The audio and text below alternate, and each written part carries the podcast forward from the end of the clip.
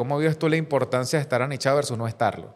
O sea, para mí, en mis comunicaciones ha sido clave, porque desde el momento, claro, no lo sabía y fue ensayo y error, pero desde el momento que yo empecé en mi cuenta a dar tips para tomar mejores fotos en casa, la audiencia cambió completamente y además creció hacia un lado. Es como que si antes le estabas hablando a un abanico abierto, de repente se cerró, pero se abrió hacia otro lado.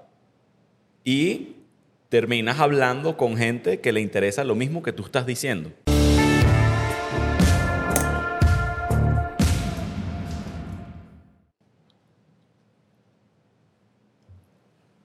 ¿Tú has visto el pana que hace la parodia de Sasha Fitness que se llama Sancho Fatness?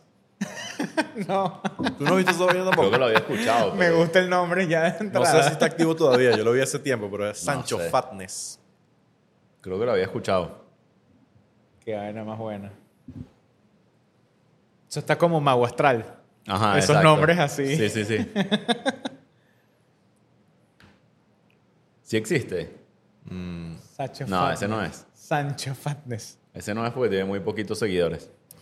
No me acuerdo, es que lo vi hace tiempo, tal vez ya, ya lo demandaron.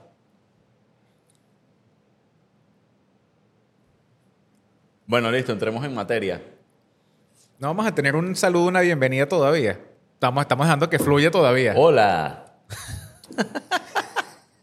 Es Barney, bienvenido al mundo. Hola. somos bárbaros. Pot. Pues, Se me enredó la lengua. Es café, lo prometo. Bienvenidos a. Esto es Bárbaros. ¿Qué saludo quieres tener, marico? No. Creo que va a fluir en algún momento, va a haber algún saludo más formal. La gente siempre me dice, chamo, hablan de diferenciarse, pero nadie sabe cómo. Dicen aníchate, pero ¿cómo lo hago? Y una de las cosas que, que es tema recurrente en nuestras conversaciones y en consultorías, etcétera, es cómo podemos diferenciarnos. Parece obvio. Hemos visto ejemplos de la silla amarilla, de la vaca púrpura de, de Seth Godin, de la oveja negra, de lo que tú quieras para diferenciarte. Pero, ¿Por qué te ríes? no, no, Te porque, riendo. porque siento que estoy arrancando en una clase. Sonó interesante ese zoológico de vacas púrpuras y ovejas negras. No. Ajá. Entonces, pero no te dicen cómo. Claro. Entonces, lo que queremos hoy es hablar sobre cómo diferenciarse de una manera en la que sea como más aplicable, más realista. Sí. Eh, digamos, di- de distintos libros, experiencias y, y fuentes, hemos recolectado distintas formas para diferenciarnos, creación de contenidos en negocios, y queremos alguno- mostrar algunos ejemplos de ello, ¿verdad? En pocas palabras, cualquier persona que tenga una marca, hay ciertas pautas que son las que vas a nombrar que ayudan a dar cierta estructura para buscar un mejor enfoque, o siquiera buscar el enfoque de diferenciación óptimo para que te separes de la competencia. Es eso, en pocas palabras. ¿Y cuál es el objetivo de diferenciarse? Bueno, vender, que te reconozcan, que no seas uno más del montón y no caigas en precio, en pelea de precio. Porque, ¿qué pasa si tú tienes un negocio de donas Ajá. y al lado tienes otra competencia al lado, en De el donas. piezo de calle de donas? Porque Claro. yo me voy para un sitio o me voy para el otro. Ahí Es está eso. la diferenciación de, de marca. Exactamente. De eso va esto. Entonces, vamos a ir recorriendo algunas formas para diferenciarnos y vamos a citar ejemplos. Voy con la primera. De una. Sí. Vale acotar que aquí Mau es el más experto en este tema. Yo soy como un oyente curioso. Un oyente curioso, pero que igual sabe del tema.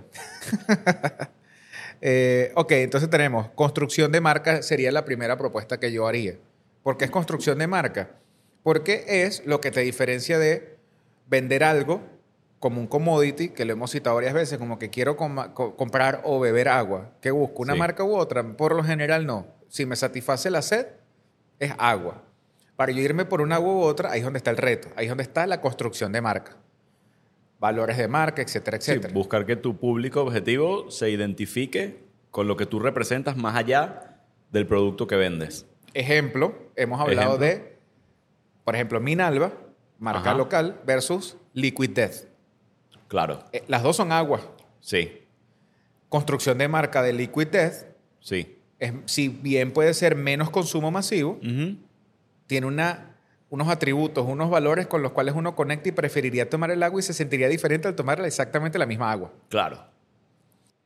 Tenemos aquí algunos ejemplos de Liquid Death. Busca, que sí, muestra ahí, porque es una marca que creo que tienen que verla para entender que esa vaina no se ve como un agua normal. Para nada. O sea, es- búscala ahí, León. Liquid Death. ¿No les gustó mi, mi ejemplo de cafecito? Sí, este... Pero, eh, ok. ok. Primero va el ejemplo de café que León quiso hacer. O sea, León estaba navegando y yo creo que ya se... Se ha huevoneado. Yo quedó creo que el inmerso en- almuerzo le pegó, weón. Mire, estábamos viendo juegos de Minecraft hace Sí, poco Yo sé. y, y- y campeonatos de Excel que estaba viendo León. O sea, se No podrán joda. imaginar la vaina. Ajá, Liquid Death es una marca de agua Asesina tu sed, es la frase de la marca. Es que, ajá, va, va inclusive en cómo hablan. Esto, esto es, es justamente esa construcción de marca, el cómo habla la marca. En este caso, en vez de, de decirte, toma agua, refrescate, Sí. dicen, asesina tu sed. Es la Dice, vaina. asesina tu sed, Sí. muerte a los plásticos. Exacto. Y la, y la lata es con una calavera, colores como dorado, negro. O sea, son colores y un tono de voz que uno no lo identificaría rápidamente como una marca de agua. De hecho, tú ves la lata y eso parece una cerveza. O parece una cerveza o parece una bebida energética. O parece- Incluso las, pu- las publicidades audiovisuales muchas veces son situaciones que tú te imaginas perfectamente esa lata es una cerveza en una parrilla o es una bebida energética un bicho haciendo deportes extremos y es Sí. agüita. Y es agua. Que de hecho tienen sparkling de sabores ahora. Sparkling de Agua, sabores. agua gasificada O sea, ¿de ellos? con sabor. Claro, de Ok, ellos. ok, ok. Ajá. Ahí están. Pero ahorita estamos... Yo creo que es mejor grabar la pantalla, Lion. Yo lo estaba pensando también, weón. Sí, dale, dale de una. Dale, pues. para que vean... Dale ahí.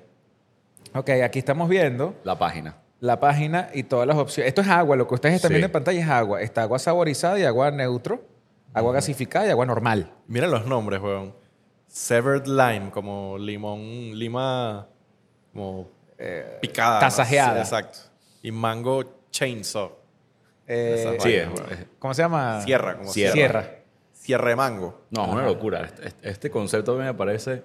Melón convicto. Entonces, Berry it alive, dice. very, very it alive. Claro. Entonces, claro, ahí, ahí vamos con la diferencia. Ahí hay una diferenciación. Claro. O sea, ahí es donde sí de, verdad pintas la, famosa silla amarilla, que por ahí alguien que lo cita, o el Seth Godin, el- el- la vaca púrpura, Claro. o la oveja negra. Esto es eso. Y esto es una diferenciación por construcción de marca. Por favor, miren esta publicidad. Sí. No, vale. Se pasaron. ¿Viste esa Bueno. vaina, weón? Bueno, exactamente. Fíjense lo disruptivo que es. De hecho, hay un Está comercial demasiado arrecho. que... Ah, este no es este Travis sí, ¿verdad? es imagen de, de la marca. Travis Parker, Ajá. él es bateri- ex baterista de Blink-182. Li- Lion, para subir un momentico el de. Travis Parker. Ajá. Eso es una alianza reciente donde lo que están haciendo es un kit de enema, que enema es, bueno, ya se, ya se lo imaginarán, Sí, pero con el agua de ellos. claro. O sea, imagínate tú lo disruptivo con qué conecta. Es una locura. Eh, y te mandan un kit super premium con el enema más una lata de Liquid Death Qué lo que era. y la firma de Travis Parker en el empaque. Ok, ahí seguimos. Hay- de hecho, hay un comercial que quizás aparece, quizás no, pero dentro de lo que estamos scrolleando, hay un comercial que es una rumba de chamito, Ajá. eh, una mujer embarazada tomando lo que tú crees que, "Ey, una mujer embarazada, ¿cómo va a tomar cerveza? Pero obviamente no es cerveza. Mira, aquí y está los la- niños y la tomando... abuelita. Mira, y la que, la que acabas de pasar ahí me da risa porque yo la sigo en TikTok. ¿Quién? Eh, no, la de abajo, abajo, la, la señora en la batería. Más abajo, esa. Esa Jeva enseña a tocar batería y percusión en TikTok. Dorotea ¿Qué? Te lo juro, arrechísimo. Es una dura y tiene demasiados seguidores en Instagram y en TikTok. Y me estoy enterando que la agarraron como imagen porque está ahí, pues. Pero entonces fíjate a dónde punta. Es como un segmento rockero, disruptivo, fuera de lo que tú encasillarías en el mundo del agua sano. O sea, Sí. se fueron a otro lado. Eh, po- poco, digamos... eh, Convencional. convencional. Eh, disruptivo, eh, unapologetic, le, le dicen ellos en inglés. por- digo porque la marca sé Sin que pedir se dirige- disculpas. Sin pedir disculpas, sí, ¿sabes? Sin, Sin ser, vergüenza. Sin ser políticamente correcto. Ajá. Creo que va por ahí la cosa. Sí, sí. Y, y así es como ellos se venden, ¿no? Entonces, claro, todo aquel que se identifique con esos valores es con los que dice toma esta agua. Pero Claro. finalmente, ¿qué es? Agua. Agua. Es, es- es eso, ¿no? Es agua. Construcción de marca. Eso es un ejemplo. Me recuerda un poco a Red Bull. No sé si lo ibas a nombrar en esta conversación. Mm, No puede, sé o sea, puede aplicar, pero no estaba dentro de los ejemplos, pero igual funciona O sea, exactamente más Red Bull. te venden un estilo de vida que el producto en sí. Igual que Red Bull, que lo que vende es bebida Sí, energética, claro. pero tú nunca, no te- no- nunca piensas en la bebida energética cuando piensas en Red Bull. Piensas En ese sentido sí, pero creo que aquí se sale, o sea, hace mucho más ruido porque estás en el segmento de agua. Claro. Que por lo general es sano, es colores claros, es vida, es no sé qué, y aquí te están hablando en el nombre de muerte. Sí, sí. Muerte líquida. Sí, que, que, que ahí habría que ver si fue algo netamente creativo el nombre o de verdad los tipos hicieron un- algún tipo de investigación de mercado donde dijeron, no, es que se tiene que llamar así porque hay un descubrimiento que nos dice que eso sería, qué sé yo, más disruptivo. Claro.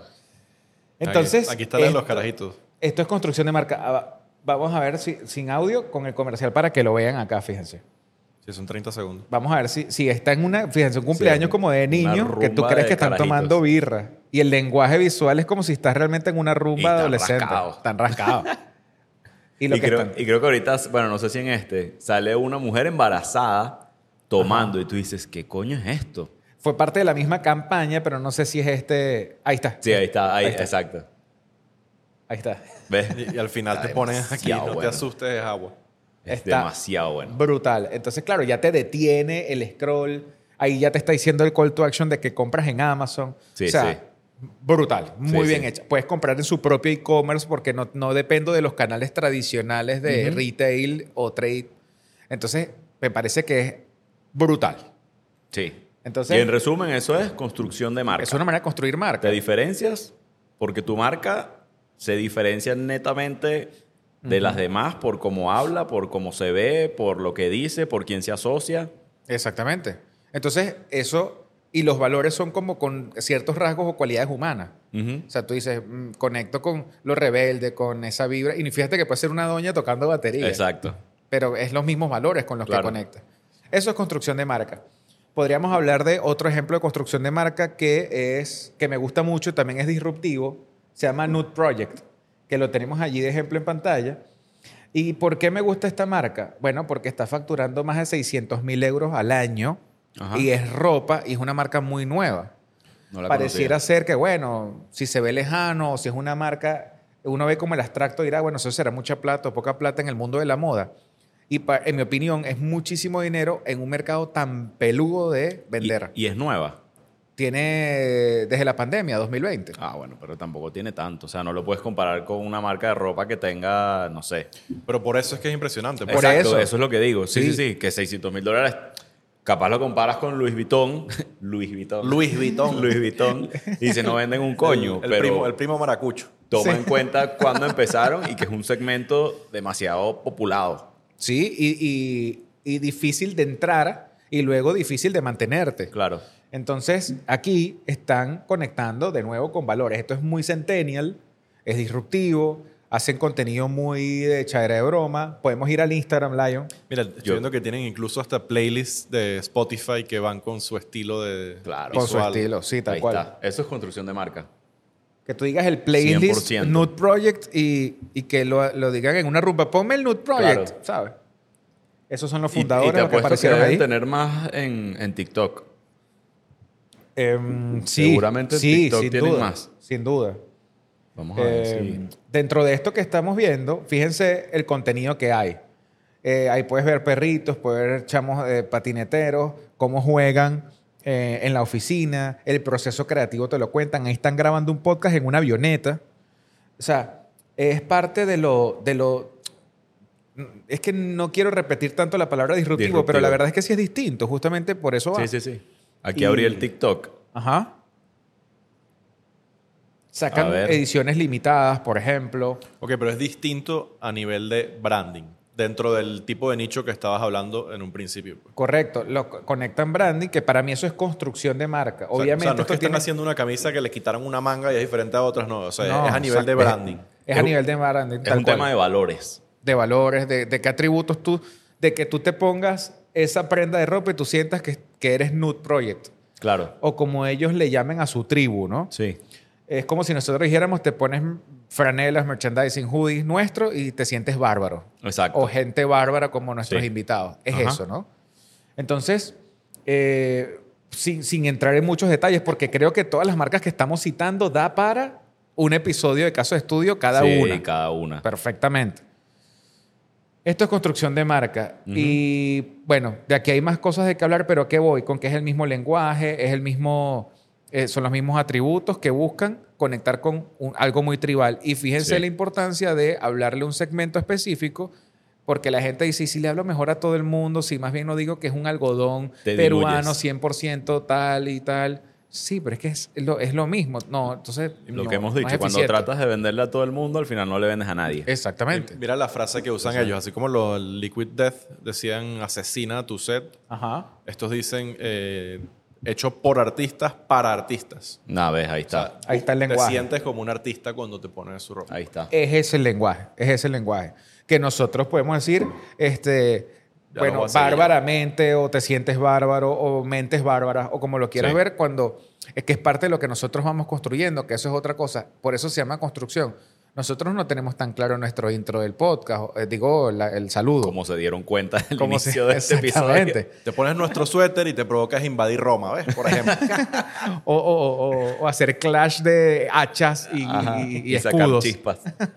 Entonces, eso se va construyendo Claro. porque también va de acuerdo no solo a los creadores, sino de acuerdo a lo que la comunidad te va diciendo. Y la misma comunidad lo va construyendo. Exactamente, crea como esa matriz de opinión, esos Sí. códigos. Mira, me gustaría decirles que esto es una conversación aquí, pero siempre estamos muy pendientes de los comentarios. O sea, si tienen dudas, ideas, no sé, cualquier cosa, vamos a estar pendientes de los comentarios para responder por Instagram, por TikTok, por hacemos un episodio respondiendo dudas de YouTube.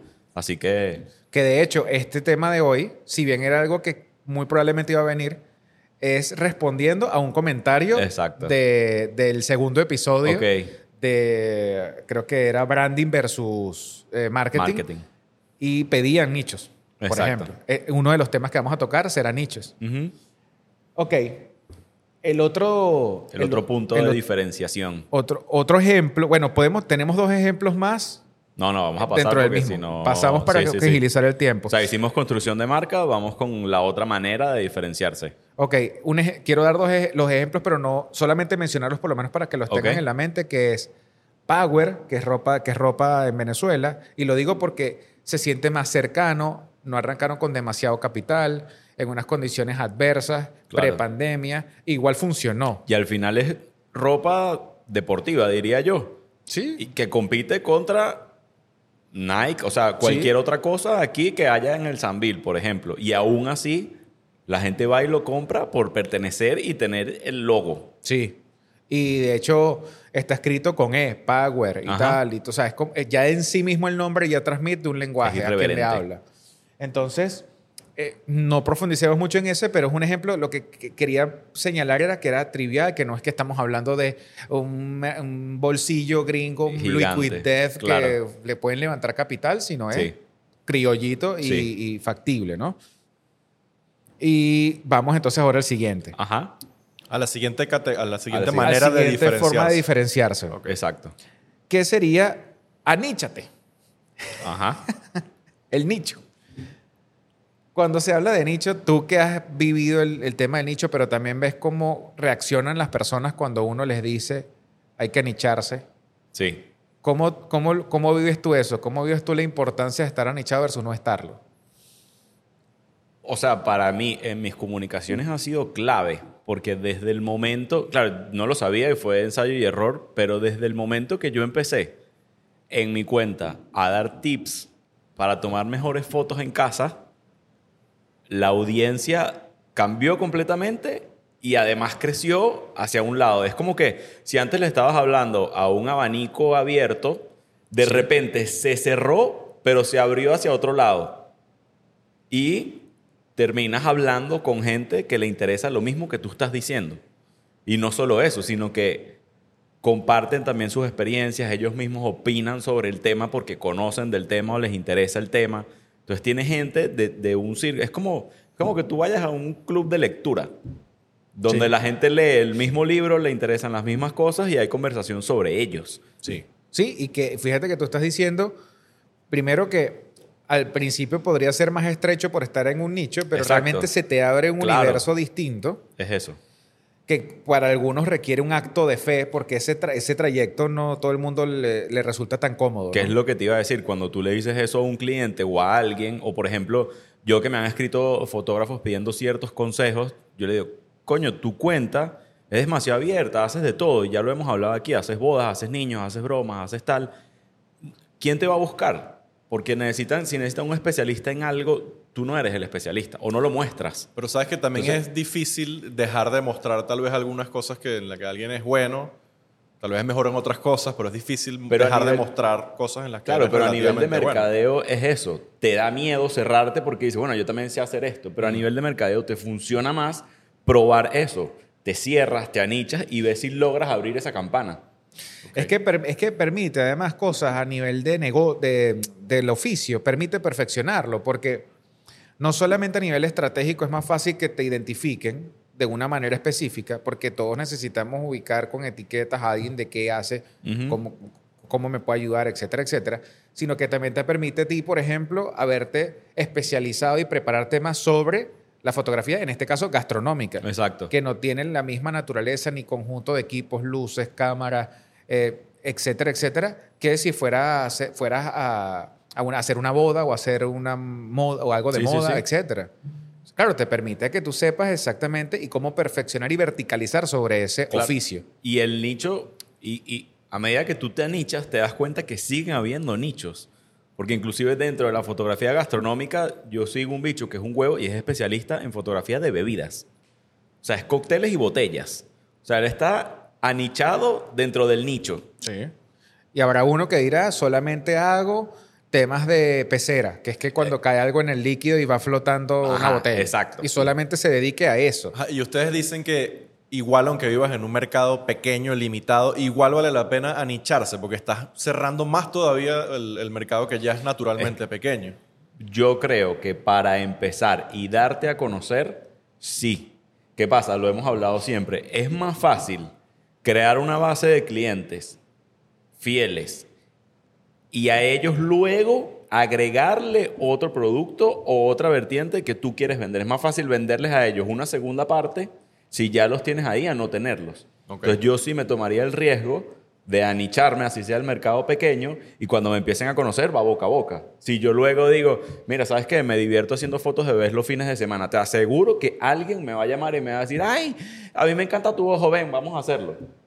Ya va, ¿y qué pasa? O sea, a ver, estamos hablando de a quien nosotros pretendemos hablarle. Emprendedores, empresarios, creadores de contenido.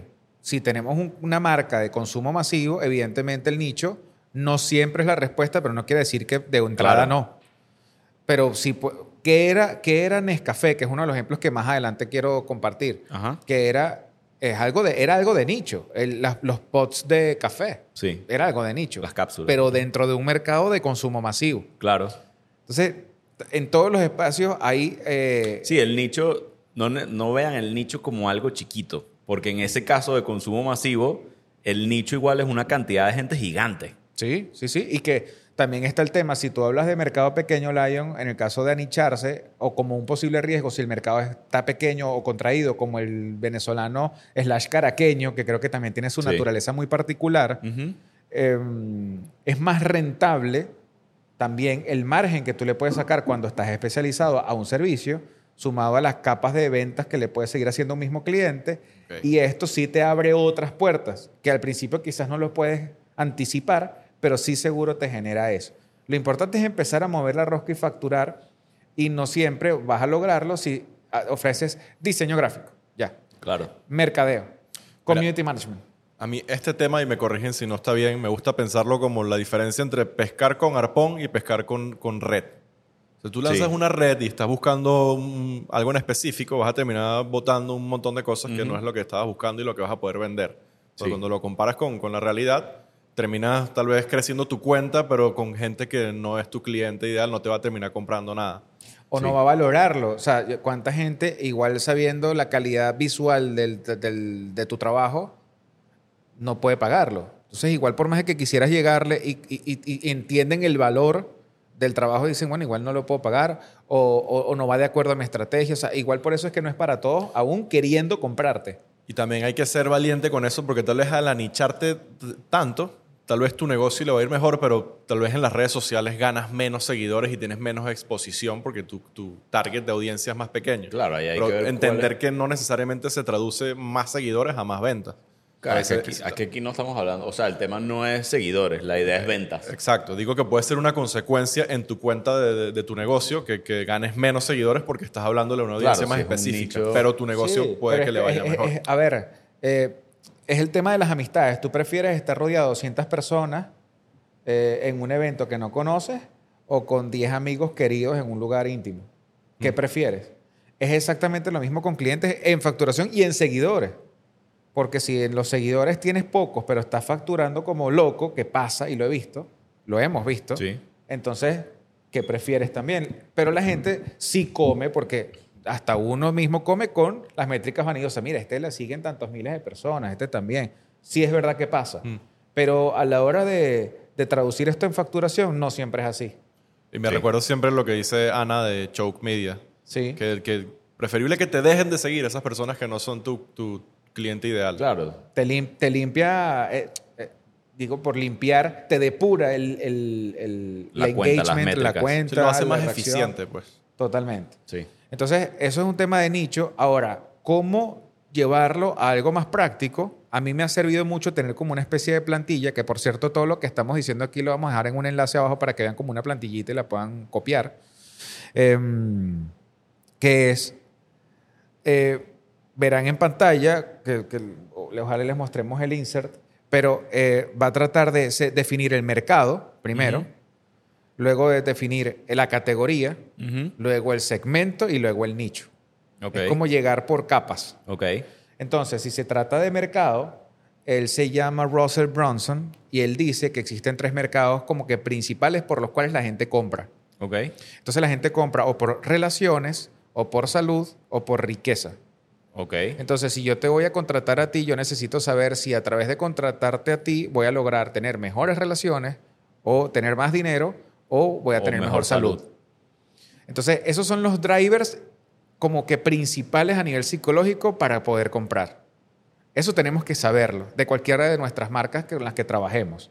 Entonces, si se tratara de fotografía, si se tratara de, em, de un producto como tal, ropa, que citamos ropa, de em, eh, proteínas de, de- de ejercicio. ¿No, Ujú. no ¿A tienes unos ejemplos en específico de marcas dentro de este anichamiento? Que no que hemos es lo que quería poner en práctica. Está esa primera capa, que ya luego vamos a hacer justamente ese ejercicio. Luego viene en qué categoría estoy. Entonces estoy justamente en el área de alimentos, en el área de servicios, en el área de empresas, que es lo que llaman B2B, Claro. o B2C, que voy a un cliente final. Ok, esa es la categoría. Luego voy al segmento. Ok, eh, me va a comprar la mujer, el hombre, eh, de tal edad, cual edad, es empresario, no, es X. Sí. Y luego viene el nicho. Entonces, claro, cuando tú empiezas a definir y aclarar esto, empiezas a definir algunas capas que podemos seguir profundizando, pero estas son como las básicas, que te ubican ya en un lugar donde dices, ok, ya, Ya sé, sé. por qué me compran, en qué categoría me ubico y cómo puedo anicharme al menos en un, en un, en un, en un escalón más de profundidad, ¿no? Entonces, lo que proponía yo era hacer alguna práctica Vamos a hacer como realista. ejercicio. Por ejemplo, vamos a proponer aquí entre todos una, una marca y cómo le aplicamos esto. ¿Qué se les ocurre? Pero quieres hacerlo, lo hacemos con Power. Por ejemplo, Porque con lo Power. nombraste antes y bueno, es venezolana, Bueno, pues. puede ser. Ok, entonces, si fuera con Power, puede ser con Power o también puede ser un creador de contenido que... O sea, me gustaría como que contrastar con alguien que de verdad... esté Isaías, como que va a ser invitado. Ok, Isaías Landaeta. perfecto. Vamos a ubicarlo allí en Instagram para ver. Que es una marca personal y que... eh, que si bien ya tiene inercia, porque mira, ya tiene, yéndonos a las métricas vanidosas, tiene ya casi 79 mil seguidores el día de hoy. Entonces, Ajá. si se tratara de marca personal, ahí dice eh, fotógrafo y viajero. Ok, si se tratara de. Y ahí te habla de que hay una capa. Fotografía y viaje. Pero vamos a verlo de, de arriba para abajo. ¿Cuál es el mercado? Ajá. Ahí ¿Es es- relaciones? Ajá. ¿Es salud? ¿O es dinero? Ya va, y antes de eso, su categoría en la cuenta es blogger. Ok, si no es, se pone fotógrafo ahí, se puso blogger. Ajá. Sí. Si es blogger, en ese caso, ¿dónde lo ubicamos? Entre entretenimiento. O sea, sé que está en el área de entretenimiento, que esa es la categoría, pero si se fuera a hablar del mercado. ¿cómo lo ubicamos? Riqueza, relaciones o salud. Yo creo que salud Yo- no es. No, y yo me iría Ah, por a relaciones. menos- pero ¿no? es que a menos de que hables, por ejemplo, salud mental y estás hablando de viajes de relajación. Exactamente. cosas. Entonces ya empezamos a descartar. Entonces, o es riqueza o es eh, Pero relaciones. el de riqueza me confunde porque obviamente recibe dinero de esto porque vive de esto. Sí, pero si él Pero- te da un servicio de entretenimiento, no te va a hacer más rico. Pero si fuese, buena chinazo, pero si fuese el, el- el caso de las relaciones, sí puede conectarte de otra manera. Claro. Si fuese, por ejemplo, un servicio de que él te enseñe a ser blogger, sí se va a la sí. riqueza. Claro, entiendo, entiendo. Entonces, en la misma categoría, por eso es que hay que saber que, cuál es el estímulo que yo voy a generar para que me compren. Claro, el de dinero es cuando tu cliente hace dinero comprándote a ti. Exactamente. Ok. O mejores relaciones. Entonces él es relaciones.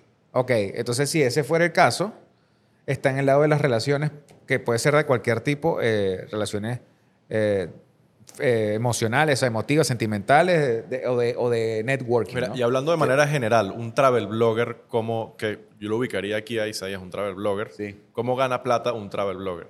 Bueno, por ahí te fuiste para otro episodio. Sí, No, bueno, rapidito, pues yo pienso que es con puros sponsors, ¿no? Sí, por, sí, por- sí. por Con publicidad. o trabajos sea, con marcas, pues. a alguien le gusta tu estilo de, de comentar un- una experiencia. y Exactamente. incluyen su marca dentro de tu producción Y audiovisual. eso entra desde, mira, te pago para que vengas a mi hotel o te pago para que uses mi marca de ropa en tu viaje o, no sé, cantidad de cosas, pero todo alrededor del mundo de las marcas y que vaya atado a la personalidad y lo que hace esa persona. Es O sea, puro contenido perfectamente puede cuadrarse un viaje para Roraima y ser el guía de 10 personas y cuadrar la experiencia. Eso, Eso es eso es otro. Eh, de- de- Eso es hacer un, un servicio de lo que él hace. Pero el producto final, para mí como comprador de esa experiencia, no me va a hacer más rico, me va a hacer Claro. más mejor No, no, relación. pero digo, respondiendo a la pregunta de León de cómo hace Es- dinero, es una esa manera. es otra manera. Hacer Correcto. un servicio de viaje. Claro, pero ya ahí te estás como expandiendo más allá del- de, la categoría del blogger. Si eres blogger purista, Claro. ganas plata con contenido Sí, sponsoreado. con, con marcas y, y, bueno, no sé qué tanto o, están Pa- haciendo. o Patreon, monetización en YouTube. Sí, es lo que iba a decir. No sé las redes ahorita, TikTok, Instagram. Creo que afuera sí están pagando. Pero Sí. aquí no sé. Sí, entonces eh, en YouTube ya, en YouTube sí se monetiza en Venezuela. Ajá. En Igual TikTok creo no que la tanto. mayor, el mayor ingreso sigue siendo el- la publicidad. Sí, claro. los- y, Las marcas. Exacto. y no necesariamente es que te den cash, sino que te dicen, yo te pago, yo te pago la experiencia, pero no te queda cash de la experiencia, pero te sirve para crear contenido de ir a un hotel en Margarita. Y eso atrae a otra gente que a lo mejor Claro. sí te da en metálico. Exactamente.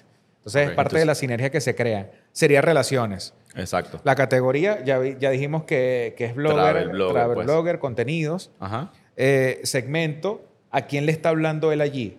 Evidentemente no le está hablando a gente de, de, digamos, de alguna clase popular u obrera, sin discriminar a nadie. No es, a quien, no es quien conecta o aspira a eso necesariamente, Claro. sino alguien que siente que puede viajar igual que él y vivir la experiencia como él. Sí. Ese es el segmento. Sí. Ahora, es gente que aquí viene, es viajero frecuente, está acostumbrado a hacer pagos en línea, eh, tiene cierto nivel socioeconómico, viene de estudiar, entiende la riqueza que hay en el viaje, de la experiencia. Ese es el segmento. Ese es el segmento. Y luego el nicho ya estaría por el tema del turismo. Sí, inclusive turismo, aventura de alguna manera. Aventura sería el nicho, yo creo. Sí. Entonces, ahí eh, Tony Robbins dice que a eso se le, se le agrega, se le, él cree en lo que él llama el DOT, que es como un punto, que es Ajá. ese nivel de especificidad para saber a quién se le va a hablar. Claro. Si estamos hablando de aventura, eventualmente ya podríamos hablar, el DOT sería aventura de experiencias en el interior de Venezuela. Ese sería Claro. el DOT, como que algo aún Llévalo más a un específico. punto más allá. Y ahora, yo digo, ¿ustedes creen que va a ganar menos plata por anicharse así o más plata? Es que, es que puede ser que sea más porque se hace más exclusivo de alguna manera.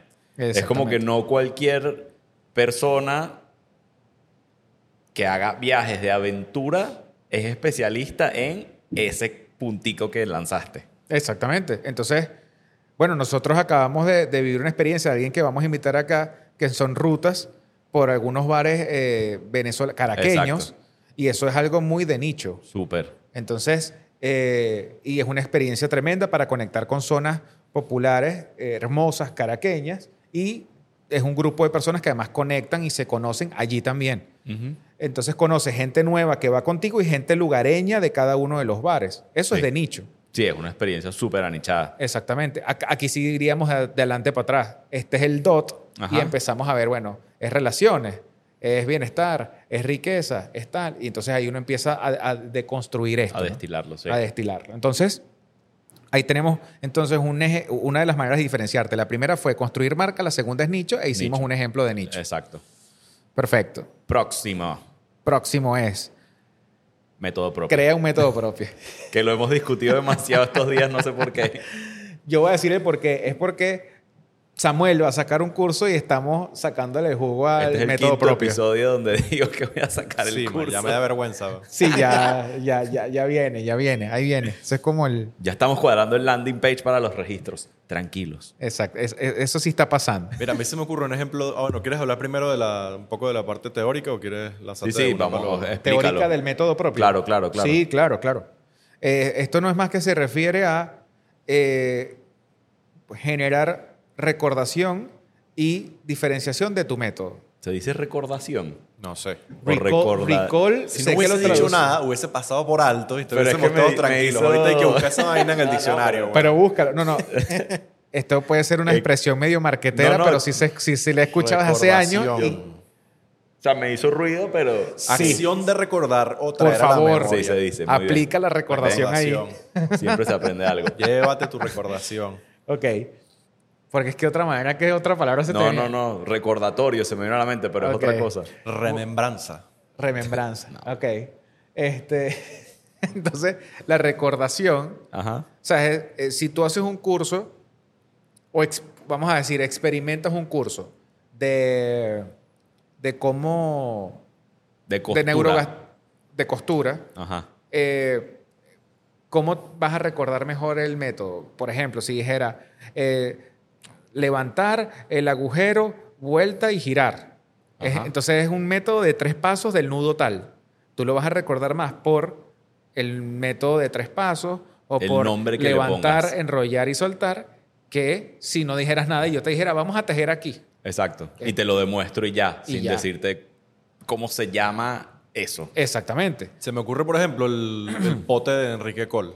Exacto. Eh, exactamente. Enrique Cole cita para el storytelling, el pote, que es el pote, es crear historias siempre con un personaje, un objeto, en un tiempo determinado y en un espacio determinado. Eso es lo que es el pote. O sea, cada letra Es- representa representa uno. P, personaje, O, objeto. T, tiempo. tiempo. E, espacio. Y eso es una metodología de aprendizaje eh, de él, pues, propio. Exacto. Y esa a su vez es la metodología de crear un método propio, valga la redundancia. Correcto. Que también puede ser un- un- un- una metodología propietaria de un grupo consultor de cómo hace eh, un estudio de campo en un, en un- en un espacio determinado. Claro.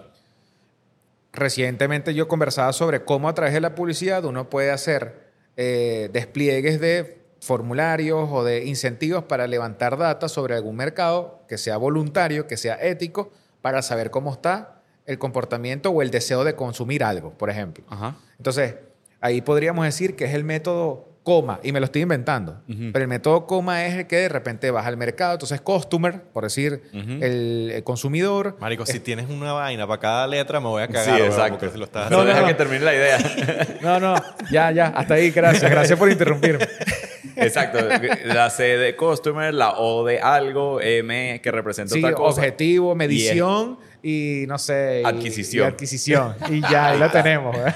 Claro, pero la idea es que es más fácil recordar coma Ajá. y de ahí entonces te vas a las palabras a recordar algo que está en el aire y no está empaquetado de alguna manera. Correcto. ¿Y qué pasa si ya yo te estoy brindando el servicio y ya tú vas por la medición, tú ya tú sabes que vas por la tercera etapa. Sí, vas avanzando.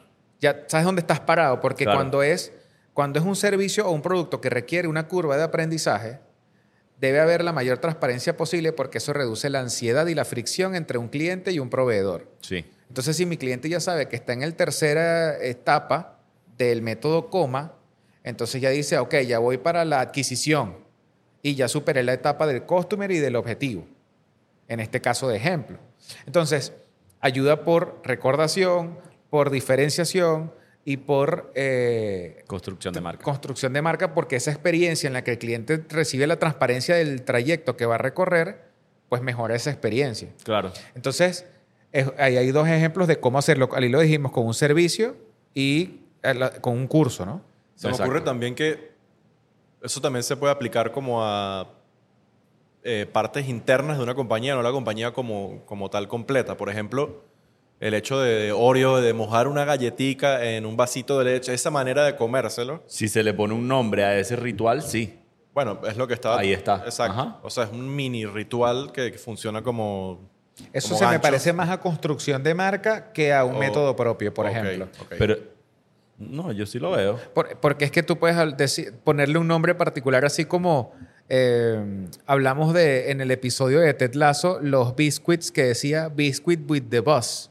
Ajá. O sea, mi dulce con mi jefe. Ajá. Eh, aquí tú puedes decir este, mi cita con la Oreo y es con un vaso de leche. Mm. Pero va más por construcción de marca que un método propio. Ok. Un método propio, por ejemplo, puede ser Lego. ¿No crees? Eh, Sí, la- la- el, el- el método propio en sí mismo, el de construcción, Sí. en sí mismo es, una- es un método propio. No, eso no lo entendí. ¿Por qué? Oh. ¿Qué significa Lego?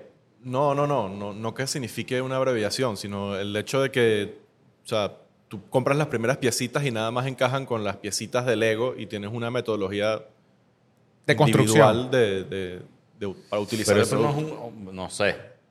Eso me queda tan una claro, honestamente. No está tan claro. técnica de, de producto. Eso fue más De- como un de- proceso de, innovación Sí. que de método propio. O sea, eso es como que el cargador de los iPhone es único y no puedes cargar con el cargador de Samsung. Ok, ok.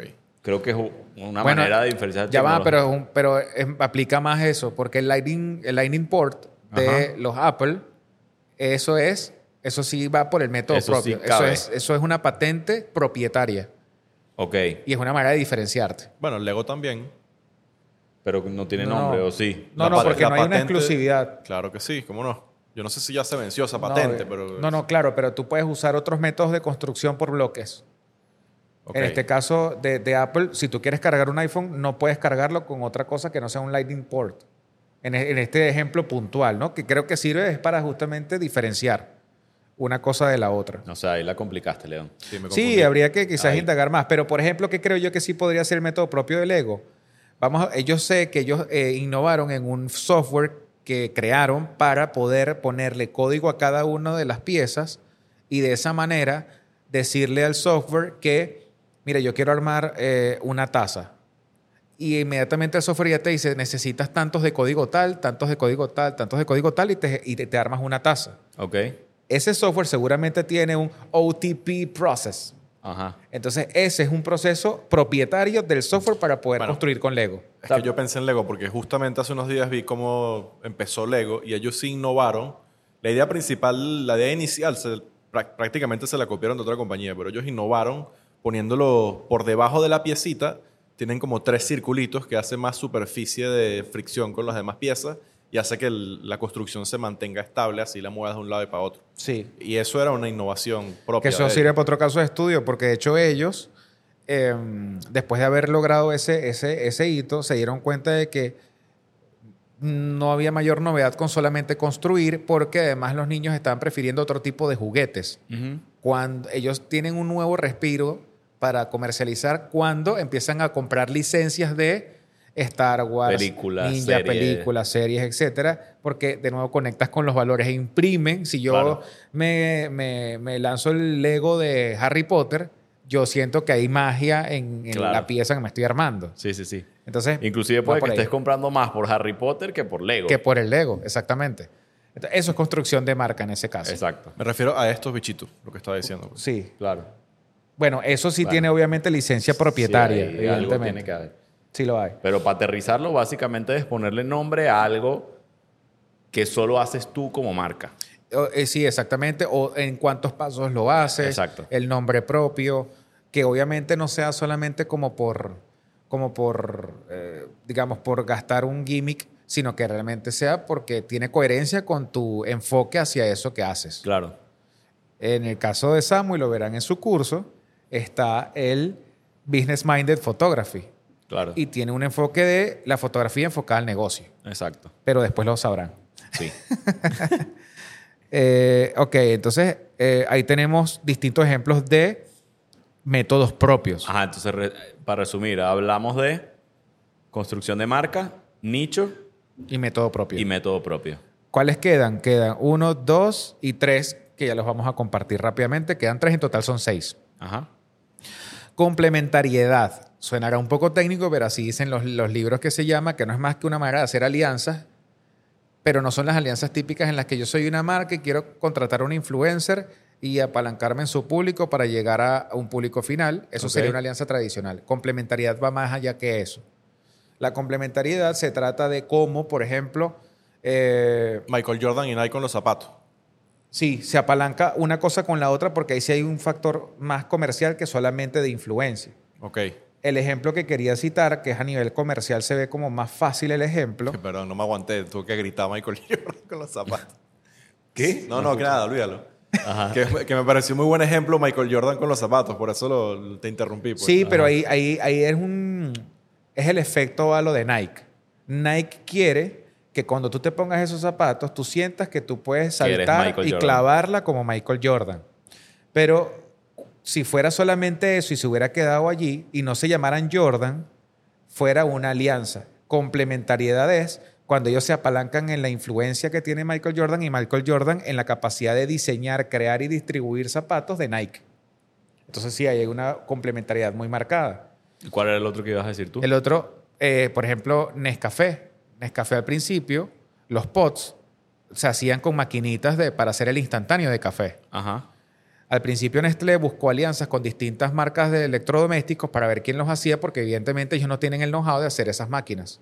Podían diseñarlas, inclusive a nivel de ingeniería, pero mira, manufacturarlas, distribuirlas, etcétera, no. Ok. Entonces al principio ellos buscaron marcas como Philips, Brown, etcétera, que eh, pudieran apalancarse. Entonces Brown logra, o en este caso creo que fue Philips la, con la que arrancaron, lograban que donde había electrodomésticos entraba como una, así como una licuadora, también ibas a ver estas maquinitas de, maquinita. de, de espresso o de Nespresso y podías comprar café y tenías los pots en una categoría donde normalmente no estabas.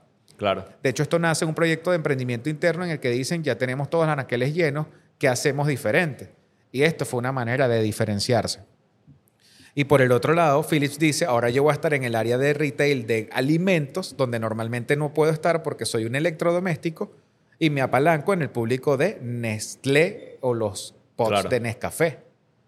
Eso es una complementariedad. Ajá. Te tengo una a ver si sirve. Dale.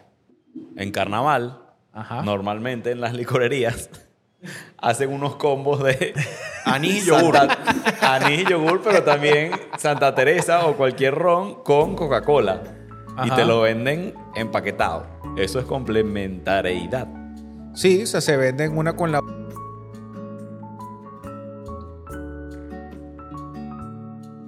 Bueno, eh, como acaban de ver, estas son las vainas de empezar proyectos y las vainas no hay que tenerle miedo a cagarlas, que la hemos hablado muchas veces. Como pudieron ver, hubo un problema técnico con, con el audio. eh, algo pasó con la tarjeta, después veremos. Y de la nada dejó de grabar el audio. Entonces, bueno, tuvimos que hacer un corte comercial. Y la reflexión que nos queda en este caso es que decidimos demostrar lo que pasó. ¿no? Adueñarnos del error en vez de tratar de ocultarlo. De ocultarlo y hacer un corte seco sin explicar nada, sino más bien decir, esto es lo que pasa cuando se crea contenido, se cagó la cosa y, y listo. Y que ustedes justamente se identifiquen con esto y no pasa absolutamente nada. Sé que a ustedes no les importa que haya Ay, pasado y esto. Lo que pasó fue. No, bueno, algo con la tarjeta. No, se nos Dejó de olvidó. grabar. Parece que se quedó sin espacio y Exacto. dejó de grabar. No estábamos pendientes de la capacidad que- máxima de la tarjeta que No, no, el pero hay que averiguar porque en teoría le quedaba un poquito. Pero bueno, no importa. Eh, estábamos hablando, o, o creo que se escuchó hasta cuando eh, León proponía el caso de complementariedad como forma de diferenciación si aplicaba entre GoPro y Red, Y Red Bull. Bull.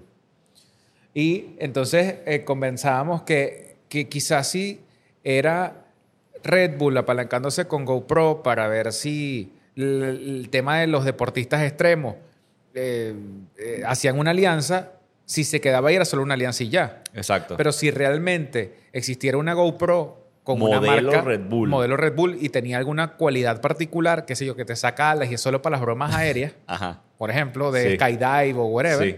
allí Ahí sí. sí. hay complementariedad porque comercializas algo en conjunto. Claro. También estaba en un caso de eh, el ejemplo entre Nike y Ted. Lasso. Y Apple, primero habíamos Apple. dicho Apple. Nike y Apple con el Apple Watch.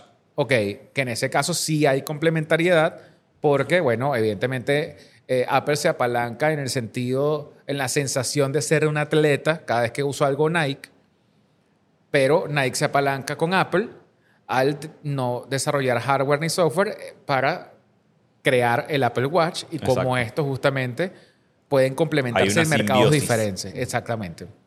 Y te enlazo igual Y la última, que era la, el- la ropa de Nike eh, que apalanca el mercado de Ted Lasso. Y Ted Lasso, como es una serie, no tiene la capacidad de comercializar, fabricar y distribuir en retail la ropa y, eh, y que no tiene una serie por ser obviamente contenido y se apalancan los dos mercados. Entonces, eh, son mercados desde, es decir, son formas de diferenciarse y complementarse para que se apalanquen las dos marcas. Quizás hemos tocado marcas un poco como muy arriba. Sí. Alguna que otra abajo creo que fue la que Oye, diste el no sé. ejemplo de semana de- de- del ron Semana De Santa. la licorería. La licorería, Sí, la sí. cosa. A mí se me ocurre una que Pero- no es, a- no- o sea, sigue siendo marcas grandes, pero es nacional, que sí, Cinex y Pepsi, por ejemplo. Eh, exactamente, Exacto. exactamente. Esa era una de las que venía que es, bueno, yo necesito, yo quiero estar en todos los cines. Bueno, negocio, me imagino que la negociación fue entre Pepsi y Coca-Cola y yo entro. Claro. Y vienen las negociaciones. Bueno, yo también quiero que, no recuerdo a cuál pertenece, pero bueno, quiero que esté Nestlé, el otro dirá, yo quiero que esté Lipton. Y entonces empiezan a negociar en, esas, en esos Pero el, espacios. el punto es que tú te aprovechas de lo que hace la otra marca y la otra marca se aprovecha de ti. Porque Pepsi no tiene salas de cine y no proyecta películas. Ajá, Y el cine no hace refrescos. exactamente. Entonces ahí es donde está esa alquimia de alguna manera. Sí, entonces eso es una manera de diferenciarte en el Exacto. mercado. Sí. que no es igual a que aquí estuviera una marca de sponsor y apareciera aquí. Eso sería una alianza Es una normal, alianza. no es complementariedad. Claro. Complementariedad es cuando hagamos alguna alianza, por ejemplo, para, el- para algún tipo de ropa de bárbaros.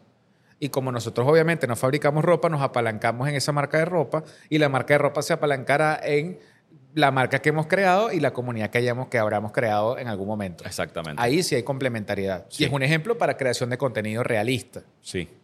Bien. Háblame de las... Cuando venían que si los platanitos con una bolsita de salsa de tomate adentro, eso también es complementario. ¿no? Sí, puede ser. O sea, los rufles con la salsa de tomate. Exacto. No sé qué tan ali o sea, capaz es una alianza más básica que una complementariedad, pero, O lo- o pero los- en verdad sí puede ser. O los tazos de Pokémon dentro de los pepitos. ¿Tú no comprabas esa vaina? Sí, Sí, ¿no? sí. ¿Y dónde es que venían los tazos? Los tazos En dentro los de los pepitos, pepitos. weón. Yo Ajá, compraba- los pepitos y en otra, y en rufles también. Yo regalaba los pepitos, Sí, me creo quedaba que era todo- En todos esos snacks. Exacto. Exacto, exacto. Ajá. Exacto. Ajá, eso. Qué fino. No me acordaba ese detalle. Qué, Qué fino, bola. qué fino. Eh, Entonces seguimos. pero sí quería redondear con, con- con un ejemplo de cuando yo fue que descubrí como que este método, que fue a través de un ejemplo en un libro, no recuerdo el libro, pero que hablaba de cómo eh, en una época de sobreproducción de naranjas en Estados Unidos decían, mira, tenemos muchas Ok. naranjas, casi las estamos regalando porque hay demasiada y está muy barata y nos está matando el negocio. Buscaron un experto y dijeron cómo comercializamos mejor las naranjas. ¿Ok? Y eh, resulta que, eh, si mal no recuerdo, era Ogilvy, que dice, bueno, vamos a empezar estudios de mercado y empezaron a llegar, y llegaron a la conclusión en la que dice, sí, lo que pasa es que la naranja, a diferencia, por ejemplo, de la banana, eh, no se come en cualquier momento, no es fácil, necesitas un instrumento para abrirla, Total. exprimirla, y necesitas exprimir dos o tres naranjas para hacer un vaso, entonces es como medio fastidioso para la gente, no tiene el hábito. ¿Ok? Para facilitar esto, ellos dijeron, en vez de venderte una sola naranja o dos o tres, hay que vender por saco y te acompaño esto de un exprimidor de naranja y la primera alianza fue con Brown. Entonces dijeron, ahora sí puedes exprimir la naranja eh, más fácilmente, te viene por lote y ya puedes desayunar la familia americana Con jugo de naranja Y de ahí se posicionó ah, como culturalmente aceptable desayunar con jugo de naranja en Estados Unidos. Y fue por una dinámica de diferenciación por complementariedad. Qué arrecho, no sabía eso. Entonces, bueno, ahí tienen ese, ese dato curioso. ¿Tú conoces la historia de las zanahorias bebé? No. No sé si tiene mucho que ver, pero me parece interesante. Pero es un dato curioso. Ok, dato ¿De qué va? ¿De qué va? Ok. eh, Lo las- resume. En los mercados no compraban las zanahorias que son, entre comillas, feas, que vienen con formas diferentes a la que tú te imaginas como Ajá. la zanahoria perfecta. Y se le ocurrió a una persona en Estados Unidos hacer una máquina que rebanaba la zanahoria y las convertía todas en mini zanahorias perfectas y la vendía en bolsita. Y en unos años esa vaina pasó a ser el tipo de zanahoria más vendido en el mercado. Usando zanahorias que no se vendían, la convirtieron en el producto más vendido de zanahoria. Sí, eso es una, una estrategia comercial, no complementariedad, pero es un buen dato curioso. Sí, de nada. Ahí, ahí hay una diferenciación, no sé por qué, por... Es Por como empaque. un método propio, pero... Ah, bueno, de empaque. De ¿será? empaque. Eh, eh, o sea, ahí tú vas por conveniencia o, O, por facilidad performance. de uso, exacto. Ajá, sí, por allí. Que eso da para otro tema también. Exacto. Ajá. Eh, el otro es em, diferenciarte por agregarle a un producto capas de servicio Ajá. o agregarle a un servicio capas de producto. Esto hay que poner ejemplo porque si no nadie lo va a entender. Exactamente. Ajá. Ejemplo, en el caso de un producto, tú puedes agregarle que por la compra de cualquier cosa física, puede ser eh, algo electrónico o no, tú le agregas mantenimiento, soporte técnico, Las máquinas de café. Ejemplo, Grupo Giorgio, que es de aquí. Correcto. Te vendo el café, No, la máquina. la máquina, mejor dicho, y el mantenimiento y soporte, si te lo incluyo, por ejemplo, dentro del, precio de compra, eh, puedes o pagarme una suscripción que puede ser como un seguro, Ajá. como que me pagas una prima anual y eh, entra dentro de la garantía cualquier daño que ocurra con el, con el dispositivo, con el aparato, máquina, ajá. con la máquina. Ahí hay eh, una manera de agregarle capas de servicio Ahí al producto. un producto y te estoy metiendo un servicio también. Correcto. Además que puedes agregarle garantías y puedes agregarle otros colaterales como accesorios, etcétera, que vayan en complemento de. Claro. Entonces, eso sería una manera de que tú vendes un producto y le agregas capas de servicio. Como la, la agua fontana que ahorita están en todos lados aquí en Caracas. Mm, Pero ahí no el sé. servicio, ¿cuál Bueno, sería? supon- no sé si ellos ofrecen tal vez el servicio de mantenimiento Yo, de yo esas sí, máquinas. no, Sí. sí creo que tú pagas una mensualidad por tener la máquina ahí. O sea, sí, seguramente tú pagas, bueno, tú trabajaste con ellos. Sí. Seguro compras la máquina Sí. y luego pagas una mensualidad de servicio. Pagas la mensualidad de servicio. Mantenimiento. Sí, el mantenimiento, que es cada tres meses y te visitan básicamente agendando y listo. Que para los que no sepan de qué se trata la marca, son dispensadores de agua eh, que, más que, allá que más allá de que te filtre el agua, tiene unas características que te da un agua y te da una presentación de, de- de servicio, que son unas botellas espectaculares y todo aquello. Y sirve para que si tú tienes un local comercial puedas vender eso como agua. Y ya que habíamos hablado de agua, es una manera de diferenciarse en el agua, así como Liquid Death al principio. Exacto. Eh, y entonces, eso es los dispositivos y el mantenimiento, el servicio, es agregarle capas de servicio a un producto. Sí. Entonces, eso es una manera de hacerlo. Eh, luego viene... Al revés. Al revés. Si tenemos un servicio, ¿cómo yo esto lo convierto en un producto? Exacto. Una manera de convertirlo en un producto es convertirlo en combos o en planes que tenga ya cosas delimitadas de que yo obtengo de tu servicio. Claro. ¿Ok? En vez de tú, por ejemplo, yo pedirte una cotización de fotografías, etcétera, etcétera, y tú dices, bueno, ¿de qué es? ¿De qué va? Entonces hay una negociación, cuántas más, cuántas menos, cuántas horas, etcétera, etcétera. Es Sí. que tú dijeras, mira, yo tengo un plan específico de medio día de pauta con, por ejemplo, 10 fotos y 3 videos. Sí, un paquete. Específico y tienes unos entregables. Eso es parte de productizarlo. Porque si no tienes un entregable, algo que la persona lo utilice, no solamente que lo disfrute, sino que lo utilice, eso lo convierte en un producto. ¿Y, y cómo haces, por ejemplo, con, con el spa de Mariana? Ajá. O sea, eso es un servicio sí. que tú empaquetas y vendes, bueno, tu paquete de masaje relajante más no sé qué. Exactamente. Ahí lo estarías haciendo. Correcto. Estás de, de un servicio, estás sacando creando una un producto. capa de productos. Correcto.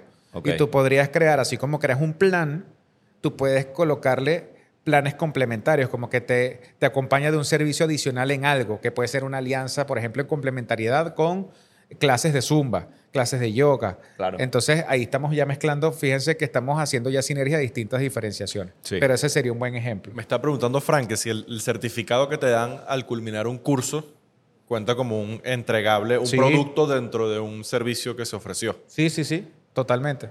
Aun y cuando no sea tan explícito, porque ha sido habitual en algunos aspectos, en algunos casos, sí es. Es una manera de a un servicio darle un producto, convertirlo en un producto. Claro, asumiendo que no es un simple papel, porque tú con ese producto, con ese certificado, tú puedes hasta conseguir empleo en otros lugares. Exactamente. Y puedes Sí. apilar distintos logros de cursos con- o certificados con esa academia para eh, sentir que tienes algo tangible sobre ese servicio. Sí. Entonces, fíjense que son dos maneras de, de diferenciarse. Un producto le agrego capas de servicio y a un servicio le agrego capas de producto. En sí mismo es una manera de, de De diferenciar. diferenciarse. Que nos lleva al, al- al- al último, último. tipo de diferenciación, que son eh, lo que llaman relaciones claves o fidelización. Eh, que no es más que una manera de retener a los clientes que ya tenemos. Suscripción. Suscripción es una manera. Eh, por ejemplo, hay una, creo que se llama Dollar Shaver Club, algo así se llama, Ah, yo lo he visto por ahí. Sí, de vainas de barba. de vainas de barba, que básicamente son máquinas de, de- de- de afeitarse, pero que es una suscripción muy, muy barata, Sí. Que, te llega automáticamente tus máquinas de reposición de, de, de Hay una, había una hace tiempo que a mí me encantaba, que era así, igualita a esta, pero de ropa. Ajá. Entonces pagabas, no sé, creo que eran 20 dólares al mes y todos los meses a tu casa te llegaba como que una corbata o un corbatín, una camisa de botones y otras vainas. Era como prendas de vestir Sí. que te llegaban nuevas, obviamente de una colección que tú elegías y decías, mira, me gusta este estilo, este estilo, este estilo. Entonces con esa suscripción, todos los meses te llegaba a tu caja con distintos ítems, pues. Eso, eh, y si es suscripción, y puede ser eh, justamente variados. De hecho, hay una, creo que hay un producto femenino, me disculpan si no es el nombre correcto, pero es algo así como Charmy Box o algo así, Ajá. que era temas de maquillaje, entonces te traía Exacto. distintos... Te reponen ciertas cosas, Productos te de ponen maquillaje. productos nuevos. Ahí, ¿dónde está el negocio? La gente dirá, sí, pero ¿cómo lo logro? ¿Cómo lo implemento? Bueno, y tiene que ver con la economía de escala. Si yo tengo un flujo de caja anticipado donde tengo X cantidad de suscriptores y sé que me van a comprar por suscripciones, si bien es de renovación mensual, pero tú proyectas que te dura regularmente siete meses, Ajá. tú puedes a- a- aprovecharte de la economía de escala y generar, fabricar, importar una cantidad enorme de máquinas de afeitar y bajar los costos para que la suscripción sea barata y le agregas valor. Entonces, el- eh, entonces es una manera de fidelizar, de que continúen contigo. Y al ser un club en este caso, eh, bueno, tú puedes invitar las experiencias particulares del club, eh, networking, eh, no sé, una, por ejemplo, barberías afiliadas, accesorios de cuidado de la barba. Sí, te puedes aprovechar etcétera, de etcétera. hacerlos parte de la comunidad. Exactamente. Mira, y algo más sencillo, como por ejemplo aquí en el café Socado, que te dan una tarjetica de lealtad que vas llenando Fidelity Sí. Card. Fidelity calcomanías Card, cada vez que compras. Cuando llegas a 10 cafés comprados, tienes uno gratis. Claro, ahí no te amarran tanto como una suscripción, Pero es un poco porque sí, no estás metiendo dinero. ¿Cómo no? O sea, Claro. premian que, que sigas yendo. pues. Premias que sigas yendo, pero, pero en la suscripción te, te es tarjeta dentro. Ok. O sea, ya tú estás dejando el dinero ahí. Es una manera más En el light otro- de, de este asunto. Pues. Exacto. es que, que el Fidelity Card o acumular puntos o millas por consumo, que pues, eh, pueden ser cosas afines, aplican igual de esa manera. Y es una manera así de fidelizar y de, y de crear relaciones clave. Eh, también puede ser premiar a los clientes más fieles. Entonces tú tienes los clientes que más te compran en el año y les invitas a hacer experiencias, en particular un viaje o una experiencia grupal de alguna dinámica relacionada con el rubro eh, que fidelice. Entonces son dinámicas de fidelización y de esa manera te diferencias porque hay marcas que facturan igual y no lo hacen. Claro. Y, tengo clientes que son fieles, que repiten y no lo hacen. Sí. Entonces, es una manera de diferenciarte, crear Sí. relaciones clave. Entonces, serían suscripciones eh, y dinámicas de fidelización por experiencias o acumulación de puntos. Sí. Yo Entonces- lo veo clarito. Esto está clarito y hay un eh, el ejemplo que quería aterrizar sobre algo era uno de esos que era Dollar Shave Club y eh, y suscripciones. Creo que es lo más obvio. Aquí pasaba también que eh, en el mercado hay una marca de, de higiene, para no decir la marca por, por- por- bueno, por, porque fue una marca con la que trabajamos, que eh, se buscaba implementar una- un modelo de suscripción Ok. para que compraran productos de higiene, belleza, perfumes, etc. Pero ¿qué ocurre? Que también pasa que el mercado no necesariamente estaba preparado porque para tú afiliarte, tú tienes que dejar una tarjeta y hay Claro. mucha versión al riesgo a comprometerme a cosas de largo plazo. Entonces, aun y cuando tú te podías dar de baja en cualquier momento, en cualquier mes, generaba igual cierto rechazo. Pero eso es algo de Latinoamérica. Esa, esa versión al riesgo en ese sentido. ¿O es más venezolano? ¿O es qué? no, yo creo que Porque tiene en que Estados ver- Unidos yo sí creo que la gente suelta esa tarjeta de crédito fácil. Yo creo que, o sea, yo creo que hay varios componentes, porque aquí hay las personas, hay latinos y hay venezolanos que, por ejemplo, están suscritos a Patreon y no lo ven como un problema y sienten que se pueden dar de baja cuando quieran. Claro. Están suscritos a Netflix.